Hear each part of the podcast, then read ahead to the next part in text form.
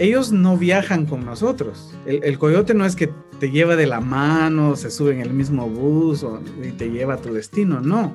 Él te dice, mira, cuando estés en la frontera o estés en esta ciudad, te da una dirección y te tienes que memorizar esa dirección o algún número de teléfono y te memorizas ese número de teléfono y te dice, para llegar ahí, tomas un microbús o un combi, le llaman en México, un, minivan, lo tomas de la frontera para Comitán. Esa es tu primera parada. Me despedí como si aquí no pasa nada, vi las maletas y me fui a trabajar. dije que tengas buen viaje y nos seguimos platicando. Me recuerdo que llegué temprano ese día a, la oficina y me fui al baño a llorar, porque dije, bueno, ya se fue, ya está, a seguir adelante. Y miraba cada rato el reloj, y miraba cada rato el reloj. Cuando vi la hora en la que lo salía, me paré, eh, fui a una ventana y me quedé viendo el cielo para ver si podía ver el avión. Tal vez en mi ilusa en juventud, es decir, de repente pasa el avión y desde aquí abajo me despido, aunque no me vea. Yo no sabía a lo que me iba a enfrentar cuando decidí quedarme, pero es un proceso bien, bien difícil.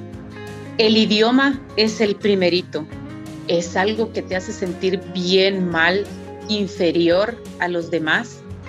Recuerdo que una vez yo estaba trabajando en Panera Bread pues obviamente yo no podía trabajar ni de cajera, no porque no fuera yo inteligente o no supiera, sino que no sabía hablar inglés, yo no sabía inglés, solo los colores, los números, los pronombres, lo que te enseñan en, en el colegio básico en Guatemala, ¿verdad?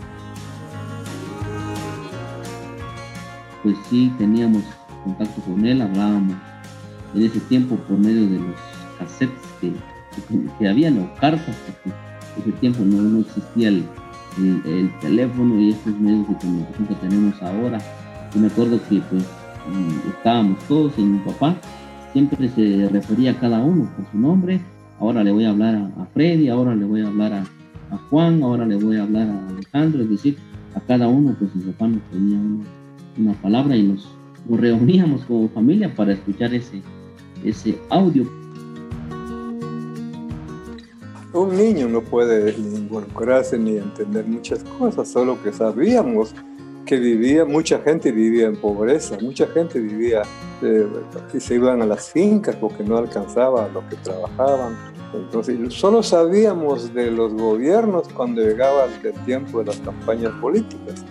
Empezaban a poner carteles, hablaban bonito de no sé quién, que era el mejor candidato que era cuando nos enteramos de que había elección de, para presidentes, para diputados.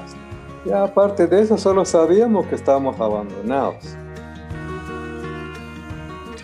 La misma necesidad que, que, había en mi casa con mis hermanos que ya estaban estudiando, que eran bien pilas, fueron abanderados y mi mamá decía, eh, tenemos que darles más porque ellos están demostrando, ¿verdad?, que pueden y que van a lograr salir adelante pero no se contaba con ese recurso.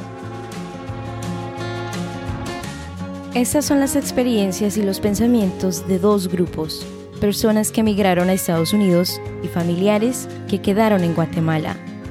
Guatecuenta Migración. La segunda temporada se estrena el 9 de julio en Apple Podcasts y Spotify. Visiten nuestras redes sociales para apreciar el trabajo ilustrativo de los diseñadores gráficos Diego y Sara Sa.